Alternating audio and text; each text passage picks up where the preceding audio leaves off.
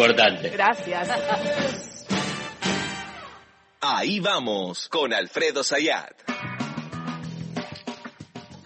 Bueno, la Corte Suprema de Justicia ayer, eh, en, en, esta tradición de que llega a fin de año, entonces da los golpes, los golpes literales, literales en términos políticos, eh, dictó una medida cautelar a favor de puntos suspensivos es fácil, ¿no? Que como cuando hablamos con Nula sale siempre Racing, es a favor de uno puede decir la derecha ya directamente, no solamente que este específicamente es a favor del gobierno de Horacio Rodríguez de Larreta, eh, que además tiene evidentes y explícitas aspiraciones presidenciales, o sea que si es un fallo a favor de Horacio Rodríguez de Larreta, eh, por consiguiente es también un, eh, una ayuda para su carrera presidencial. Vamos a tratar de rápidamente de explicar de qué se trata, porque aparecen títulos y muchos dirán, bueno, ¿qué es la coparticipación? ¿Qué es la coparticipación primaria, secundaria? Entonces empiezan a aparecer todos esos títulos y entonces todo dice, bueno, yo ya no entiendo más nada. Y entonces cuando uno dice, yo ya no entiendo más nada, es cuando entra la Corte Suprema de Justicia y hace cualquier cosa sin ningún tipo de eh, reacción de la sociedad frente a lo que es una marcada injusticia o sea, la Corte Suprema de Justicia dictó algo que es injusto. ¿Qué es coparticipación federal? Los gobiernos nacionales, o sea, el Estado nacional, recauda impuestos. También recaudan impuestos las provincias. Lo que las provincias recaudan de sus impuestos propios, bueno, se quedan con esos recursos. Cuando la nación recauda impuestos, ¿qué es lo que hace con toda esa plata? Porque uno puede decir, ah, pues se lo queda solo la nación. No, sería injusto, no sería lógico en equidad tributaria. ¿Por qué? Porque cobra impuestos en todo el país. Por ejemplo, vamos a decirlo bien claro, el IVA, el impuesto al valor agregado. Sí. Eso es un, impuesto nacional. Lo cobran la nación. ¿Qué es lo que significa la FIP? La FIP recauda todos esos impuestos. También el impuesto a las ganancias, el impuesto a los bienes personales. Bueno, entonces lo que se dice, bueno, hay que redistribuir ese dinero que recibe la nación. Eso es la coparticipación de los impuestos.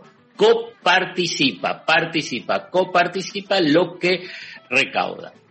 Entonces hay una parte, una parte de todos esos recursos, vamos a hacer números redondos, casi el 50% se lo queda a la nación. ¿Por qué? Porque tiene gastos que enfrentar que son a nivel nacional. Por ejemplo, el, el ejército. El ejército Pensaba eso, las Fuerzas Armadas, las Fuerzas Armadas, las fronteras, claro, todo, todo, el, todo el funcionamiento del Estado, todo el del funcionamiento del Estado. Entonces, con esos recursos, incluso el tema de la deuda pública nacional, bueno, es parte de esos, esos ingresos. ¿Qué hace con el resto?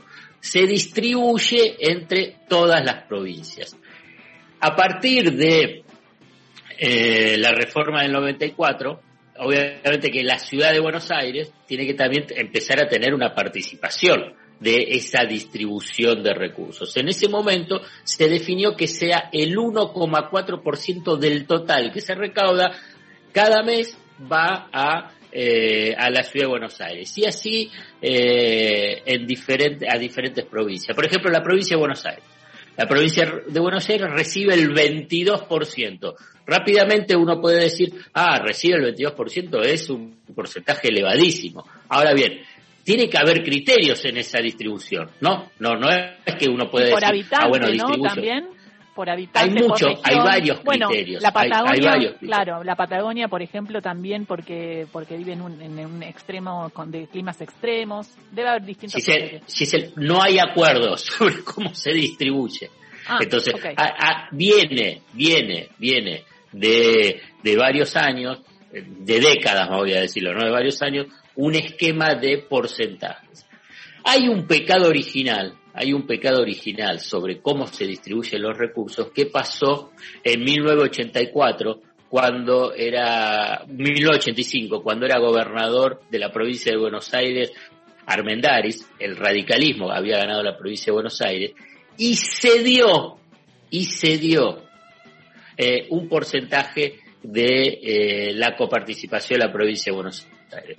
La verdad que hoy la provincia de Buenos Aires tendría que estar recibiendo casi el 40%, eh, digamos, Porque uno puede decir, bueno, tiene que recibir por la cantidad de habitantes, por el aporte que hace a la, a la economía, a nivel de los gastos que tiene a nivel de educación, salud. Bueno, hay una profunda desigualdad. Obviamente que no se puede poner de acuerdo sobre un nuevo esquema de distribución de la de, de, los impuestos en la coparticipación federal, pese a que en la Constitución de 1994 se definió que tiene que haber nuevos criterios y nueva forma de distribución de los recursos. Pero ¿sabes por qué no se pueden poner de acuerdo? Porque no es solamente que tiene que ser aprobado en el Congreso Nacional, sino que ese acuerdo tiene que ser aprobado por cada una de las legislaturas de, eh, Ah, del país. Uh.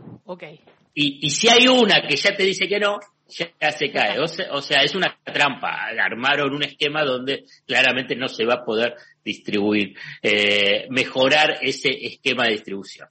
Pero yo solamente esto lo estoy planteando para, para, para que trate de entender la complejidad de lo que significa la distribución, la distribución de los recursos eh, impositivos. En ese esquema, en ese esquema entra la Corte Suprema de Justicia. Uno puede decir, ¿qué tiene que hacer la Corte Suprema de Justicia?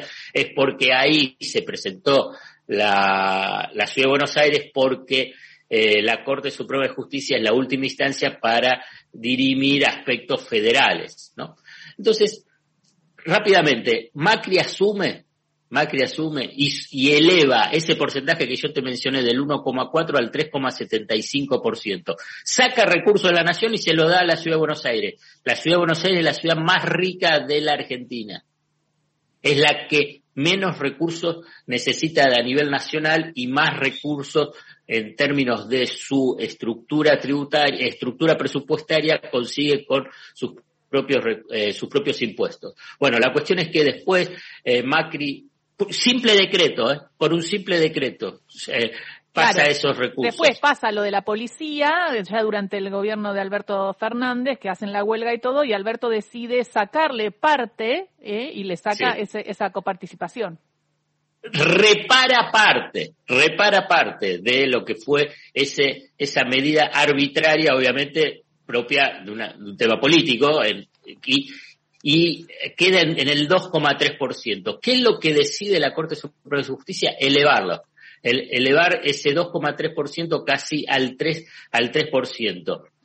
Y la verdad, hoy se reúnen los gobernadores con, la, con el presidente. Bueno, del mismo modo que hubo un decreto eh, para poner un poquito de orden frente a este golpe de la Corte Suprema de Justicia, es con otro decreto.